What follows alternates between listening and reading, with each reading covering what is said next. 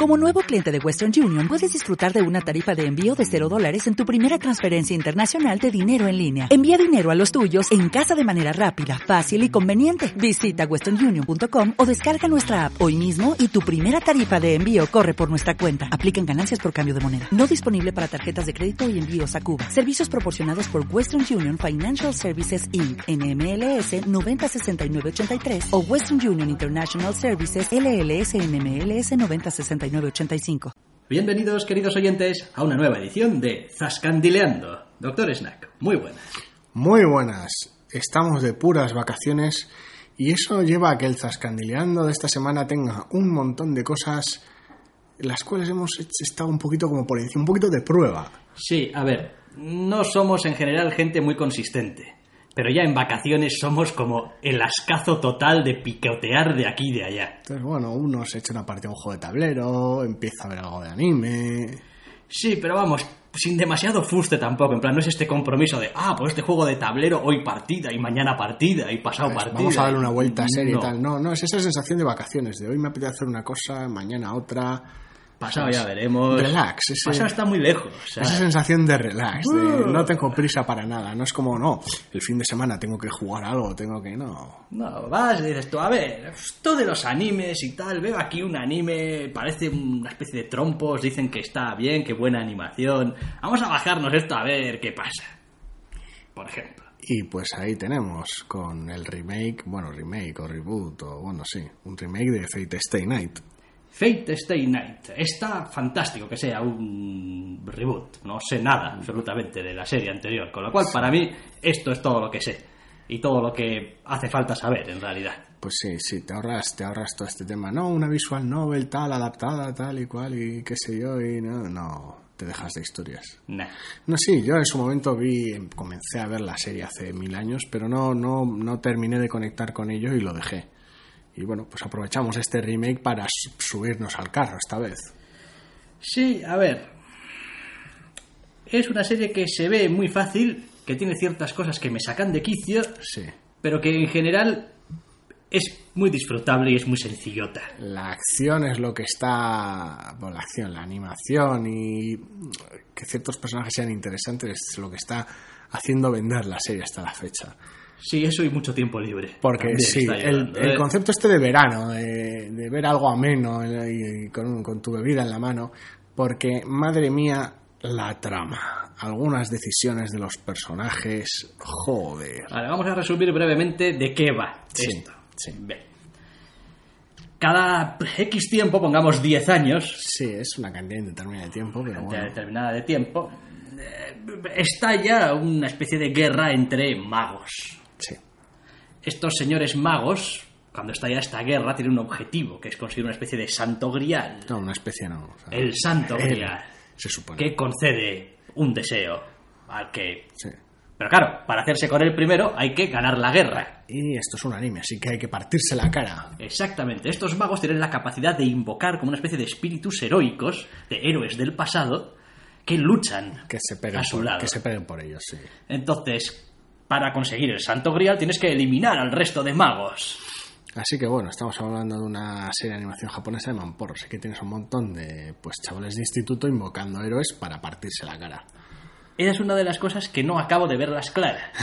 que la mayoría de los personajes que invocan un sirviente, por no decir por ahora la totalidad de lo que llamamos de serie, sean todos estudiantes de instituto. Sí. Ves algo raro. En la, la práctica disciplinaria de la magia, que se beneficia de la experiencia y chavales de instituto a la vez. Sí. Sí, es algo un poco raro. Porque se supone que estos son de familias de magos que transmiten el conocimiento de padres a hijos, bueno, de padres, madres a hijos, hijas. Sí, porque hay mucho personaje de Disney de por medio, con, con padres difuntos y tal, y hay suficientes excusas como para que no sea su padre el que está partiéndose la cara, que igual sabe más del tema. Sí, pero madre mía. Sí, sí, se hace muy llamativo hasta la fecha. Después tenemos el típico protagonista que no sabe dónde le sopla el viento. Sí.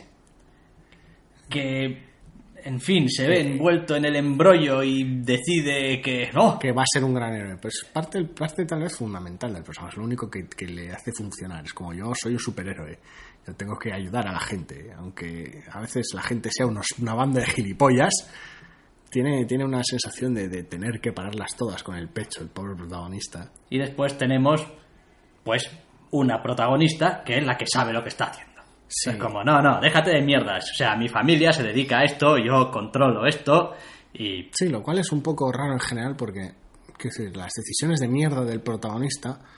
Son excusables. Son, son, no son del todo justificables porque hay algunas que te hacen llevarte las manos a la cabeza, pero bueno, son excusables porque no tiene ni puta idea de lo que se ha metido. Pero claro, las decisiones de mierda de la protagonista ya no tanto, aunque son muchas menos y de menor impacto en general, no son tan de mierda, pero la sensación en general que, deja, lo que hablabas antes de sacarnos de quicio, es esa sensación de, joder, es que tenéis unas cuotas que cumplir con la trama y, vais a hacer todas las trampas necesarias para seguir adelante con ello. A ver, es terrible, porque se supone que la manera de ganar esto es... Matar al resto. Matar al resto. Y por matar al resto en realidad queremos decir matar al mago. ¿Qué pasa? Que el mago tiene un sirviente súper cheto que claro, no va a dejar que lo mates, de manera que lo normal es que tengas que destruir al sirviente, digamos. o, pasar detrás de él, o engañarlo. O lo que sea para... prevenido al mago o algo. Eso es. Esforzarte un poco, vaya. Eh... Lo gracioso es que la serie, lo que vamos hasta la fecha, casi media temporada, eh, hay múltiples oportunidades de que, de que magos mueran Sí. Y se perdonan la vida unos a otros por el morro. Sí. Eh. Eh, te debo un favor, no te voy a matar. En realidad no venía a matarte a ti. Venía a matar a otro y ese otro se ha escapado, así, que, no te voy a matar. Ya te mataré otro día. Eh, demasiado fácil, así que no te voy a matar. Me ha gustado mucho este combate, quiero repetirlo. Ya te mataré en otro momento porque soy tan cheto que te puedo matar cuando quieras, así que no te mato ahora. Y se hace agotador. Quiero decir, la primera te ríes, la segunda, bueno, la toleras porque puede ser un tropo, puede haber una razón de fondo que no te han explicado todavía. Cuando pasa repetidas veces y repetidas veces en un solo capítulo.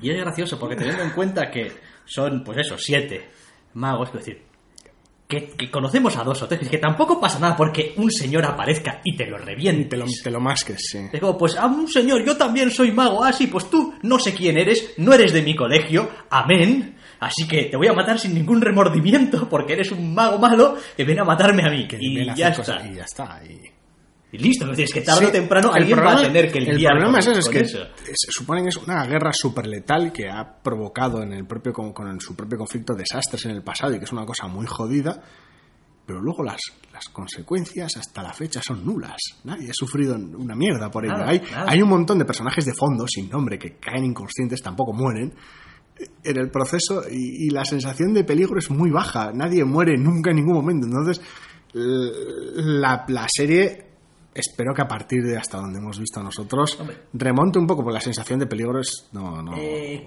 falla por su Estudiando un poquito el asunto, aunque parece ser que viniera como en, en, dos, digamos, temporadas o en dos bloques, en realidad creo que es una temporada de 25 capítulos.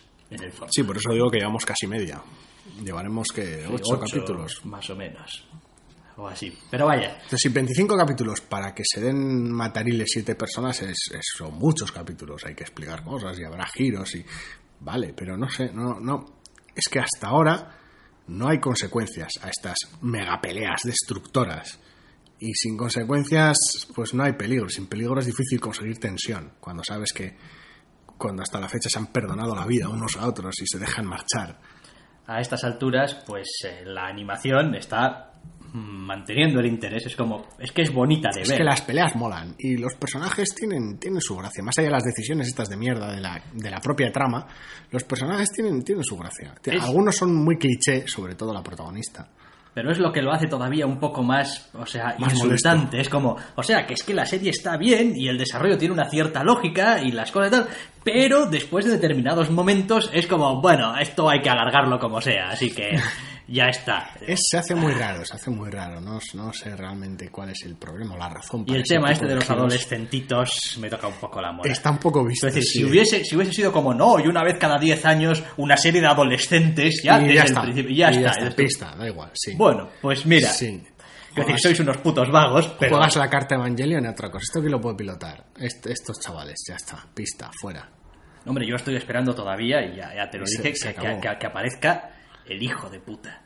Es decir, un mago hecho y derecho, de alguna familia de magos hecho y derecho, que igual no tiene el sirviente más poderoso, pero sabe a qué está jugando y está jugando a matar al resto. Está jugando a no perdonar ni media, ya veremos, no lo sé. yo no tengo demasiadas esperanzas a ese respecto, ¿eh? yo creo que peleas largas, muy épicas, muy locas y monólogos locos antes de pegarse y tal, no. Yo ya no, o sea, no espero con lo que han costado, con lo que han contado hasta ahora y todos los clichés de los que han hecho uso, que la trama tenga súper grandes sorpresas, pero no tengo ni puñetera Y espero también ir viendo poco a poco, porque ya se ha visto, claro, al margen de estos sirvientes que super, a ver, que, que, son héroes legendarios, pero son héroes legendarios de pegar, ¿eh? Quiero decir, no te esperes a Gandhi ni a Santa Teresa de Jesús, no, o sea, quiero decir, son todos mostrenco gigantesco que te destroza con sus propias manos, espadachín del petarlo, arquero del se hace énfasis en eso, en que son, son personajes históricos y tal y cual. y como parte de, la, de, la, debilidad de esos héroes sería conocer su identidad, porque entonces, pues no se averiguas un montón de cosas sobre su estilo de lucha o, algo así, da a entender la serie. Eh, eh, hasta ahora la mayoría de personajes no tenemos ni puñetera idea de quiénes son, lo cual pues le podría añadir parte de gracia al asunto, pero no tengo ni idea de si realmente tiene algún peso o no. No lo sé, no lo sé. Es raro, es raro, es raro, una sensación muy rara, pero bueno. Está siendo amena, está siendo divertida. Sí, pero está siendo también, quiero decir, un anime muy de verano. Sí, sí, está, está acompañando mucho en esta actitud de vacaciones por ahora. Espero. De ver los capítulos de tres en tres y tal, por aquello que de aligerar un poco el asunto. Espero que tal vez el Ecuador de la serie o algún momento suba las apuestas y las cosas se pongan un poquito más ah, serias. Ah, tiene también una de estas cosas también bastante odiosa. El primer capítulo está contado desde el punto de vista de ella, Ah, y el, segundo capítulo está contado desde el capítulo de vista de él. pero básicamente son los mismos sucesos. En el mismo periodo de tiempo. Sí, son dos capítulos de 40 minutos cada uno. Para matarlos. Para matarlos. Sirven para conocer al personaje, a los dos personajes. En ese aspecto están bien. Podrían haber sido un poquito más ocurrentes, un poquito más de cintura con ello. Pero bueno. Conocerlos de 20 minutos a mí me valía, ¿eh? No hacía falta cansarme 40 y cansarme No, no tienen profundidad así como para no sé, no sé.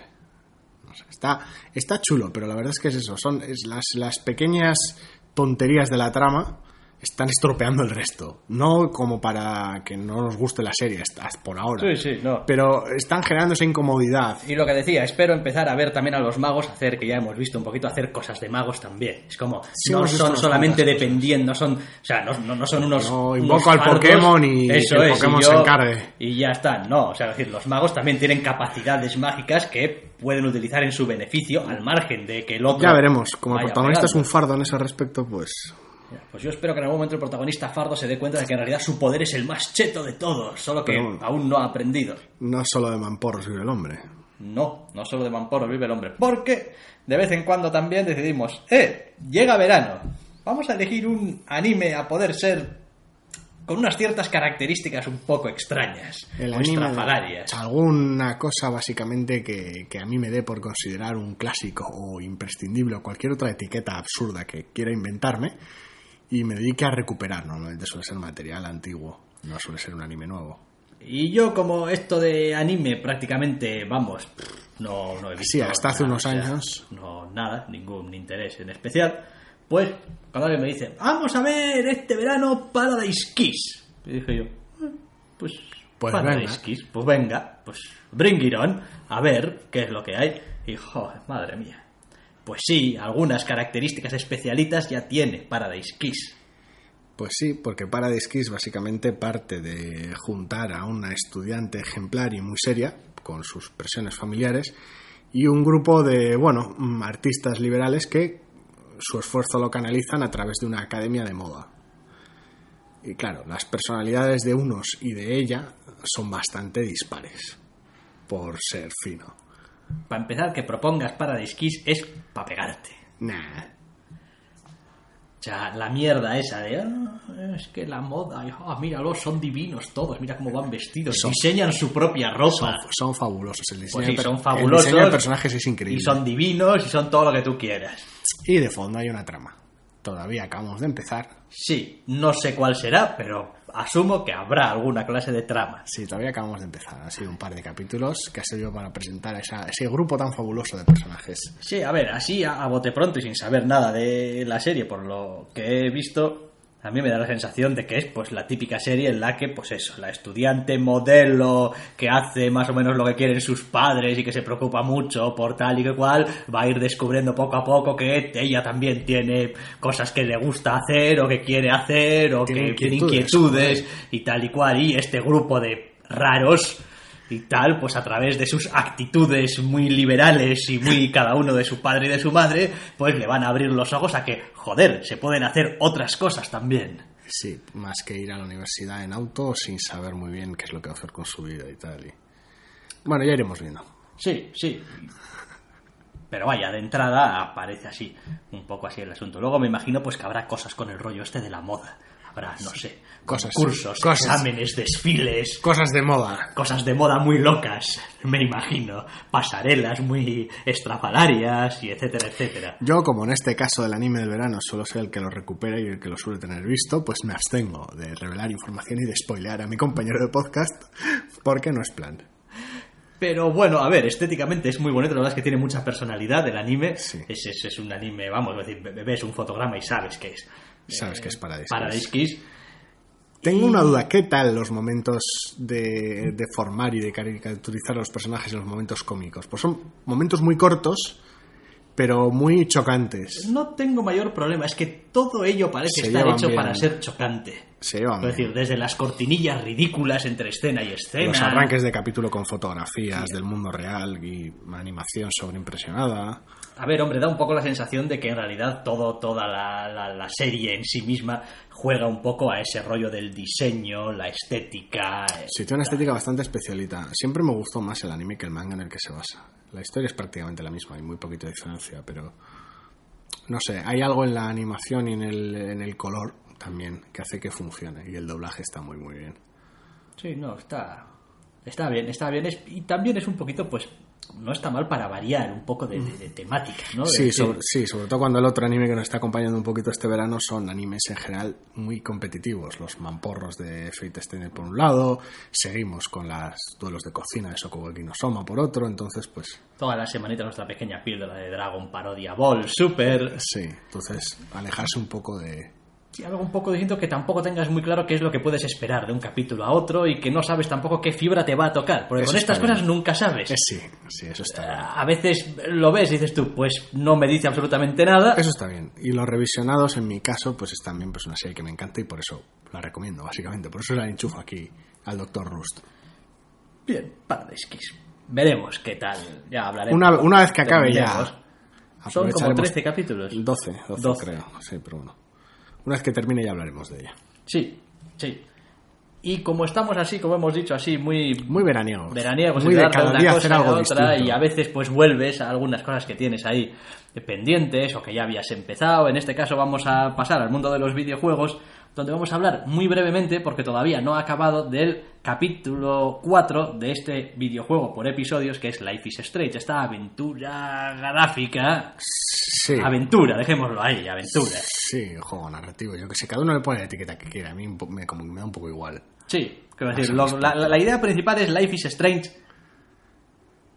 Hay que jugarlo. es la idea, es la. Es la idea subyacente, básica. Y ya está. Sí, no vamos a entrar en muchos detalles entre pues entre evitar los spoilers por un lado y que bueno esperaremos a que termine el juego como tal a que salga el último capítulo para entrar en ello sí que hay que decir que este capítulo 4 ha marcado bastante. Sí a ver. Claro con el tipo de, de, jugabilidad que tiene y por cómo, cómo se juega digamos básicamente el juego es verdad que quizá no es un juego que atraiga a todo el mundo de entrada. Hablar con gente el juego. Eso es, hablas con gente y a veces poquito más. Pero yo creo que para cualquiera que esté un poquito interesado ya más en, bueno, pues eso, en las historias de los juegos, las historias de los personajes, en las... Sí, cualquiera que le hayan gustado las aventuras gráficas de toda la vida, tal vez, o... Puede tener un pase. Eh, el juego consigue muy bien trasladarte un poquito a ti como jugador eh, en parte las preocupaciones del protagonista o de la protagonista. Ese tipo de cosa que a veces es un poquito complicado de, conseguir porque es como, bueno, este es mi avatar que hace cosas, no tiene nada que ver conmigo. Pero como esto se basa muchísimo en las decisiones que tomas, y en cómo afecta eso a tu relación con los personajes, etcétera, etcétera, llega un momento en el que, es decir, me da igual lo que decida el personaje, el que decide soy yo. Sí, al ser videojuego un medio interactivo, pues como que llega más, tal vez en ocasiones, sí está todo bien hecho, claro. Y en este caso este episodio 4 tal vez, tal vez es sorprendentemente bueno, porque es capaz de de alguna manera subir las apuestas en esta historia, de conseguir escenas realmente efectivas, de hacer sea cierto o no, ahí ya hablaremos de ello una vez que pase el capítulo 5, de realmente hacer que el, que el jugador se sienta eh, decisivo, que tenga sensación de tener agencia, de tener poder en lo que está sucediendo.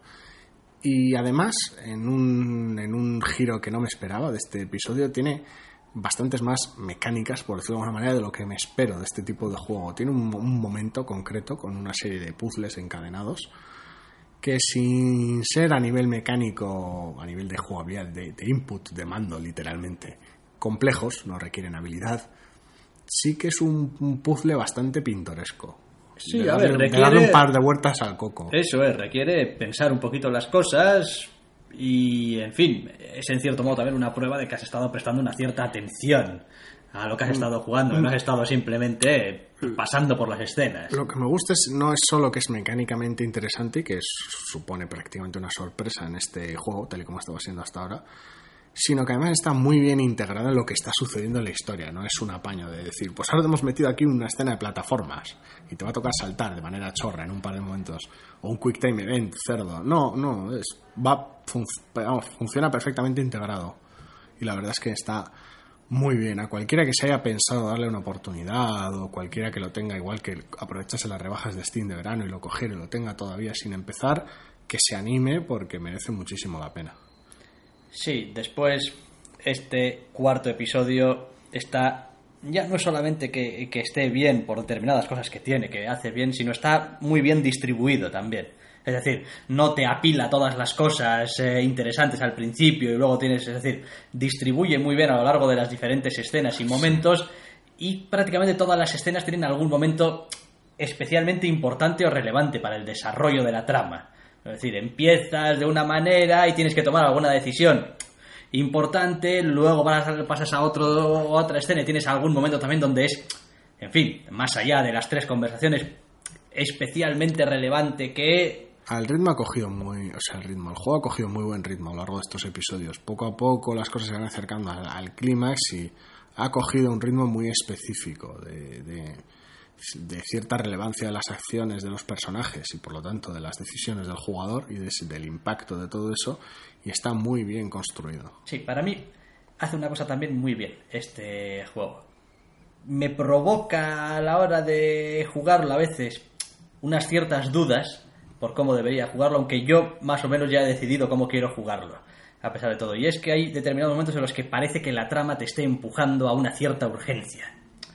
Claro, con la, trampa o el poder que tiene eh, la protagonista de poder echar atrás el tiempo y tal y cual, eh, a veces tú puedes llegar a una escena y, vamos, básicamente mariposear por todo, hablar con todo el mundo, sacar otro y tal y cual. Pero sí que es verdad que hay momentos en los que el juego te está pidiendo bueno, si quieres puedes ir y, hablar todo. y mirarlo todo y hablar con todo el mundo. Pero a mí como jugador me pide que vaya a hacer dos cosas. Es como, jo, es que te estás perdiendo un montón de cosas, yo qué sé, pues en esta escena que están y digo, ya, pero es que decir, no te sientes cómodo. Eso es, yo, yo esta escena necesito jugarla a lo que he venido y ya sé que todo lo demás es información extra que podría arañar o información que me estoy perdiendo, pero me parece que estoy haciendo, estoy jugando un videojuego, es decir, estoy llegando a un sitio donde tengo que hacer una cosa, pero como no hay ninguna... Sí, no estamos hablando de conseguir todos los coleccionables de un Assassin's Creed, quiero decir, precisamente lo bonito del medio es que cada uno lo juega como quiere. Si uno quiere sacar todas las fotos que puede sacar la protagonista a lo largo de los momentos, son momentos importantes en cierta medida, son representativos de, lo que está sucediendo en el juego, pero si te interesa cazar todas las fotos como si fueran Pokémon, bien, pero si no te dejas trasladar por esa sensación de urgencia que transmite el juego en ocasiones y ir más, más, más directo a las pongo un ejemplo que no se da en el juego, pero que podría ser un ejemplo. Em, acaba de estás en el colegio, acaba de sonar la, la señal de que hay que ir a clase. Y ha sonado, y hay que ir a clase. Pero tú estás en los pasillos. Y hay gente con la que hablar. Y hay gente con la que hablar. Taquillas que mirar. Y taquillas que mirar, y máquinas de vending que puedes no sé qué, y el guarda de seguridad, y el tío de la limpieza, y el no sé qué. Bueno, puedes estar dando vueltas por ahí, hablar con todo el mundo y sacar información nueva, quizá, o tal cual. O puedes irte a clase, coño, porque ha sonado la... Sí, son, son por un lado distintas maneras de aproximarse al juego, mecánicamente hablando, distintas maneras también de interpretar al propio personaje hasta qué punto es eso, hasta qué punto la protagonista es una es, tu versión, hasta qué punto te adaptas tú a la protagonista. Si, si tú quieres que la protagonista vaya rápido a clase o no, o si tú crees que por cómo es la protagonista debería ir rápido a clase o no. Son un par de un par de cosas bastante graciosas y cada uno Yo después de este cuarto capítulo que he jugado tengo bien claro que a partir de ahora, bueno, a partir de ahora igual ya veremos, ¿no? A dónde va pero, quiero decir, estoy sobre todo para una cosa en este juego, en esta historia. Sí, sí. O sea, todo lo demás... Si algo funciona muy bien... Ahora, hay muchas cosas que funcionan muy bien en este juego a lo largo de los episodios, pero la definición de los personajes para cada uno de los jugadores, cada uno tiene su visión, es, es realmente buena y son versiones que pueden diferir en ocasiones mucho, pero cada uno las acepta como muy claras, le llegan ciertos mensajes muy claros y cierto, porque están basados en decisiones previas que ha tomado el, jugador. Entonces la verdad es que en ese aspecto funciona muy bien. Yo espero que el último episodio, el quinto, esté a la altura y de un cierre adecuado. Ya que tenga varios finales o solo uno, o sea mejor o peor, bueno o malo. Por ahora me basta con que no rompan lo que han conseguido hasta ahora. Sí, sí, lo van a tener complicado. Con eso estaría bien, porque está siendo un juego realmente bueno. Pero están demostrando estar a la altura y, en serio, estoy disfrutando muchísimo. Es uno de, es uno de los pocos juegos que cuando sale contenido nuevo... De cabeza. Intento jugarlo lo antes que pueda. O sea, no siempre puedes ponerte acto el seguido mismo día. a jugarlo, pero lo antes posible. En cuanto tienes un rato majo para jugarlo... Sí, tres o cuatro horas. Lo juego. Además del tirón. Sí. Sí, el impacto es increíble.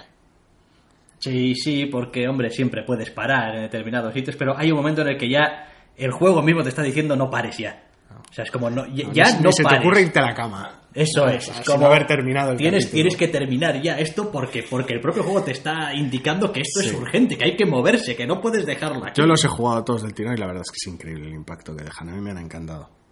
Muy bien, muy bien. Vale, Life is Strange, episodio 4. Aquí. Sí, ya entraremos en más detalles cuando termine. Dando vueltas. Vale, también hemos tenido algo de tiempo para eh, juegos de mesa. Sí, sí, es una actividad veraniega tal vez pintoresca, porque lo que pide el buen tiempo es que salgas. Pero me la suda lo que pide el buen tiempo. Me gusta estar en torno a una mesa con los colegas jugando algo divertido. En este caso hemos nada. Apenas puede decirse que hemos probado. Literal, literalmente una partida de cada no es que estemos hablando en este caso de juegos de mesa desconocidos para nosotros, pero bueno, aprovechando que hemos tocado un par de juegos interesantes esta semana, queríamos hablar un poquito de ellos. Sí, uno de ellos es el Imperial Assault. Sí. Ah, o como nos gusta llamarlo, no sé si a los demás les gusta, pero yo lo defino así, el Descent de Star Wars. básicamente, vaya, estos mapas modulares con unas misioncitas que hace con su cuadrícula y unos personajes que se mueven por la cuadrícula con sus habilidades y sus dados. Sí, van porreando estos troopers como si no hubiera un mañana. Eso, eso, a droides o a lo que se ponga por delante. No soy en especial muy amigo de estos juegos. Yo creo que ya lo he dicho bastantes veces. Lo cual no quiere decir que pues de vez en cuando no puedes echarte una partida. Bueno, lo que pasa es que normalmente estos tienen, y en este caso también tiene como las dos variantes, o sea, uno que sería más como una campaña, donde unos personajes van mejorando habilidades y consiguiendo cosas y tal y cual de misión en misión, o si no, una, un formato más de escaramuza, lo llaman. Sí, más competitivo, sí. Uno contra uno. Sí, era algo que le faltaba, le, le faltaba algo que ni se habían considerado, digo yo, en las versiones anteriores de Descent ese concepto de, héroes de mazmorra unos contra otros o algo así. No, no, no habías. La campaña era básicamente el único el único contenido. Y viendo que los juegos uno contra uno de escaramuzas les estaban funcionando con básicamente X-Wing vendiendo todo lo que se puede vender y más, eh, pues bueno, han aprovechado que tienes un juego de campaña táctico, atractivo visualmente con tus cuadrículas y tus miniaturas, que bastante bien logradas para un juego de tablero, por cierto. Y además de la campaña le añadido un modo competitivo, donde juntas un puñado de héroes o villanos en este caso, depende del bando con el que juegues. Y bueno, pues así puedes sacar a pasear a Vader un rato y repartir un poco de leña en unas misiones bastante ágiles. La verdad es que la partida está en cuestión que jugamos fue del modo de campaña. Las escaramuzas ya las probé yo en su momento. básicamente la, la, primera misión de, demo, casi. De, campaña. No el tutorial, pero sí la, misión introductoria, la que arranca la campaña, básicamente. Da la sensación de ir muy fluido en general. Quiero decir, yo he jugado las otras dos ediciones de Descent bastante extensivamente y básicamente es como si hubieran depurado mucho la fórmula. El sistema es prácticamente el mismo pero con pequeños retoques en los dados que se usan, pequeños retoques en las líneas de visión, la movilidad, que los enemigos ya no obstaculicen tanto la movilidad de las, de las unidades. En general es más ágil.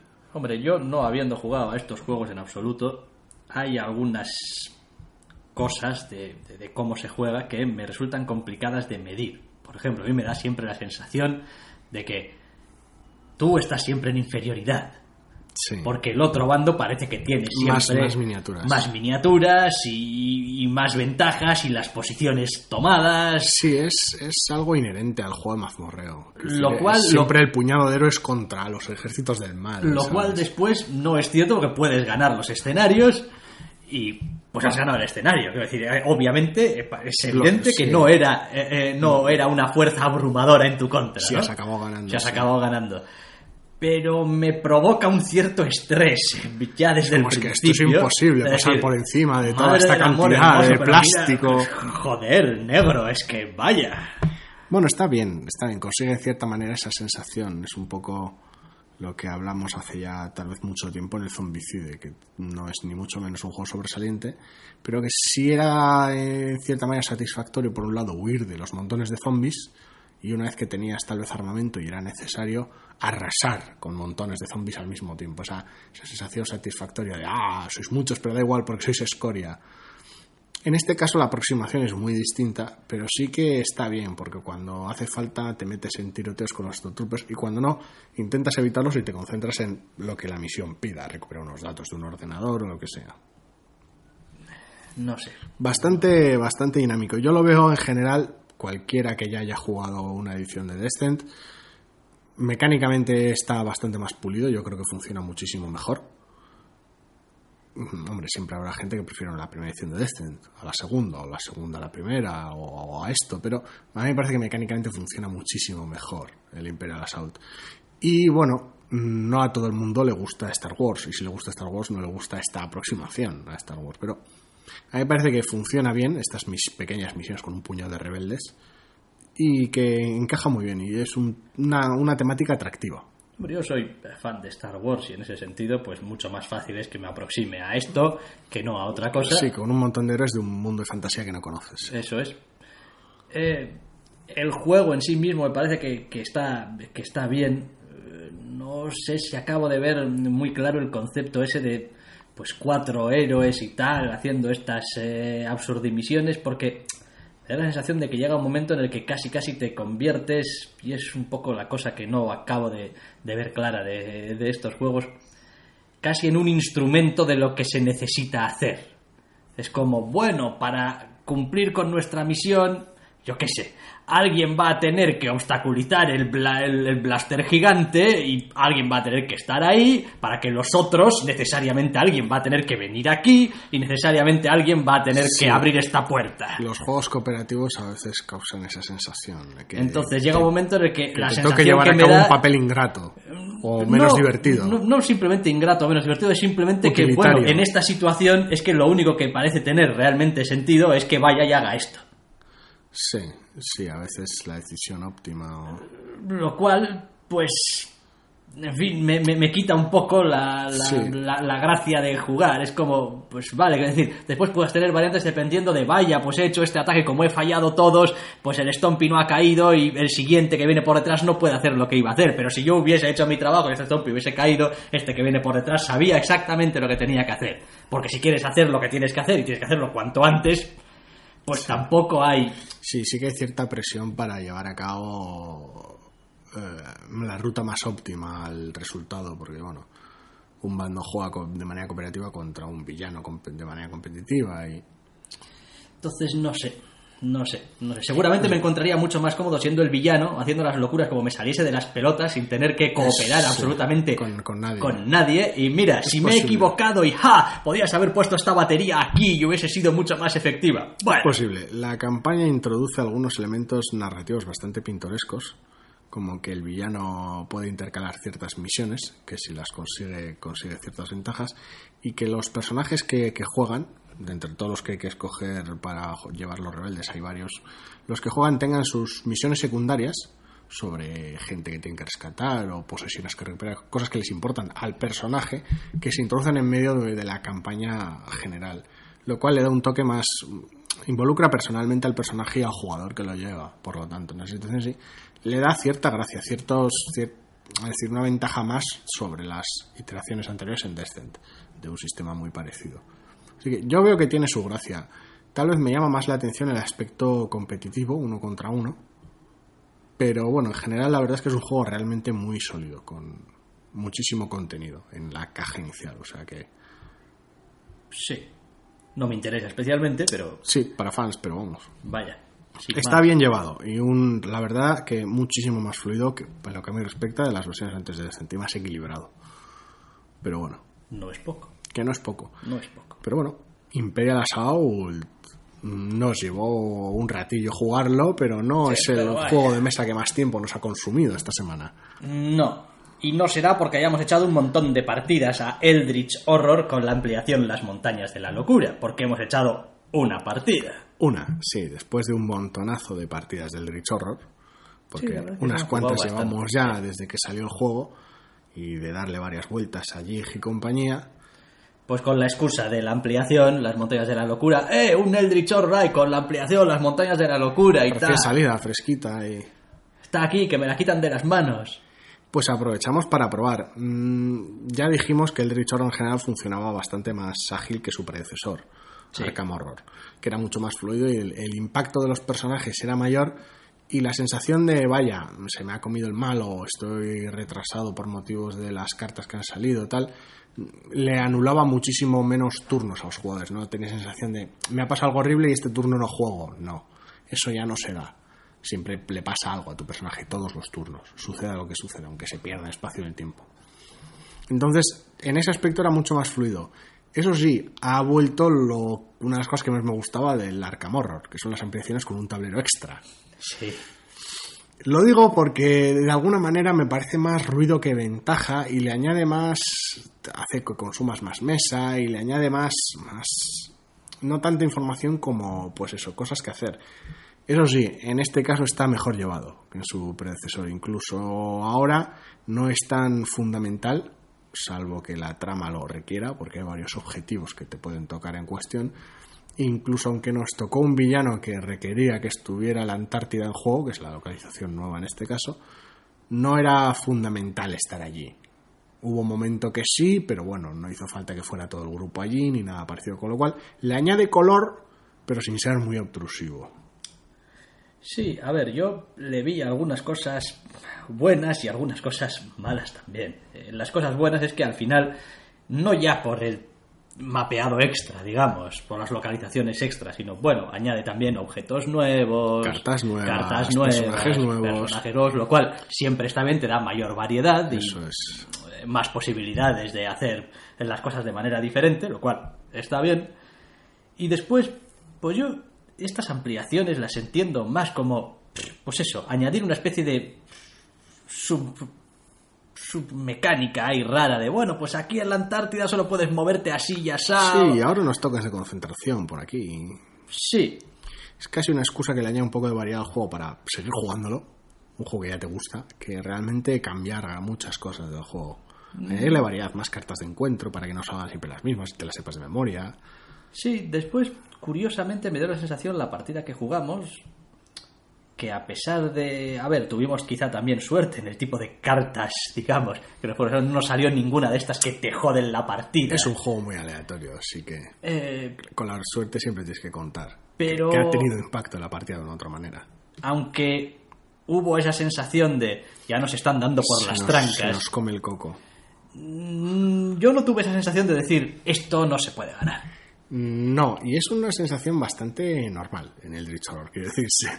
No, Por eso no digo, es, no es que sea algo extraordinario, es como, hostia, esta partida no está saliendo como la mierda. Es algo, eso es algo que sucede. Tanto Es, es como, o sea, la sensación que tenía era como, madre de Dios, esto nos va a llevar todas las horas del mundo, pero estoy mirando Pero los, estoy mirando los factores que nos hacen perder, como pues la perdición baja a cero, pues no, la perdición está bastante arriba, eh, los personajes están vivos y llevan un equipo más o menos decente, el Los número de, misterios de misterios está están bien. más o menos, es como, vale, avanzamos muy despacio, pero avanzad muy despacio todo, o sea, Sí. ¿cómo nos come Ramón? Avanza muy despacio. Creo que en este caso fue, fue más que nada por la dilatación de la partida. No porque nos fuera especialmente bien. Me explico. No leímos la letra pequeña, cogimos uno de los nuevos enemigos, unos nuevos primigenios al azar. Uno, uno ya os, os, em, avisamos, uno de nuestros grandes enemigos de toda la vida es leerlo todo cuando empezamos a jugar algo nuevo. Siempre hay algo que se nos escapa por debajo del radar. Nos pudo el entusiasmo. O el, o, el, o el mapeado trae algunas reglas especiales que no hemos leído, o, o hay unas reglas adicionales generales que modifican en algo las anteriores que no hemos aplicado. Sí, yo suelo ser quisquilloso y suelo leérmelo todo con atención, pero en este caso nos pudo el entusiasmo y nos lanzamos de cabeza a, a enfrentarnos al, al despertar de los antiguos, uno de los dos nuevos rivales que incluye eh, la ampliación. Y bueno, la letra pequeña incluía que básicamente el juego durase un, un 25% más, básicamente, entre, entre comillas. Si Sí. hay que resolver tres misterios para derrotar al enemigo normalmente, en este caso eran cuatro Cuatro, sí. y era una putada. Quiero decir, lo digo por no, no, no porque fuera más difícil, porque evidentemente el, el enemigo está equilibrado para, para ello. Empieza con más perdición, entonces es más complicado perder a ese respecto. Pero claro, la partida duró cinco horas, en lo Sí. que fue un- un- una lucha épica contra, contra la destrucción del universo.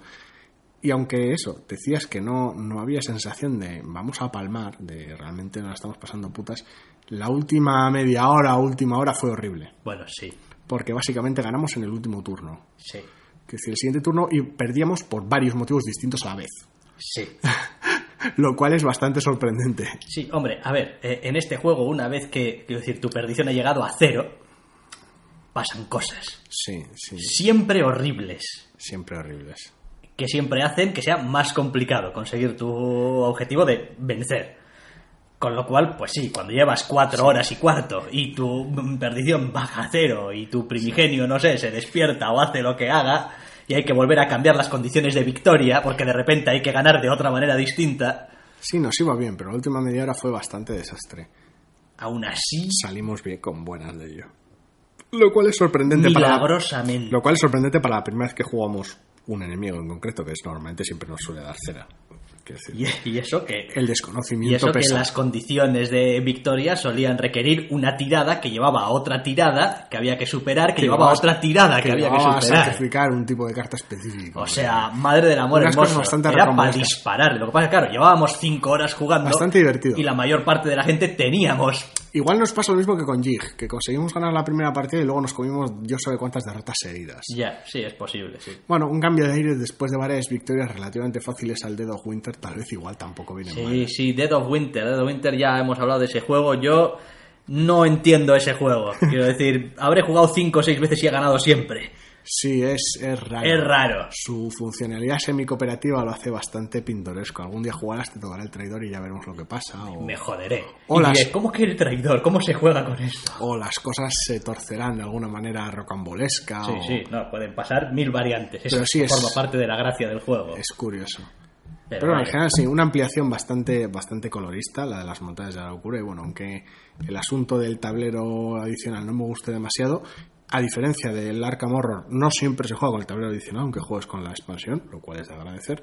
Y contenido nuevo en un juego temático de este tipo. Más personajes, más objetos. Más eh, encuentros. Más, encuentros. Al final es más variedad. Y la tontería esta, que tampoco es una tontería, de lo de la concentración y tal, que básicamente es como un sí, token que puedes gastar. Básicamente Susana el único agujero que tenía. Que es el único momento en el cual el jugador podía sentirse atrapado en su turno y no no tener acciones que llevar a cabo, por ejemplo, los usan añadiendo una mecánica en la cual te llevas unos tokens de repetir tiradas.